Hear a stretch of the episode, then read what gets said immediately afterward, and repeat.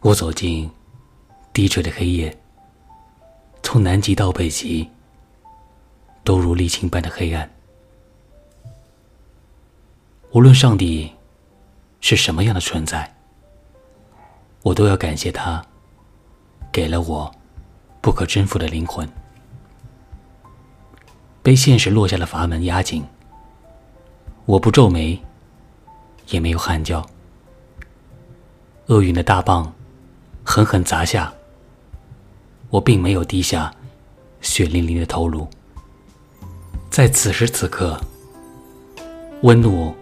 和眼泪之外，还搜寻着恐怖的阴影。然而，一如既往，咄咄逼人的岁月，已经而且即将发现，我从不畏缩。无论我要走过的门是多么狭隘，无论上天写就的判词是多么严酷，我都是我自己命运的主人。我都是我。灵魂的船长，我是童某，感谢聆听。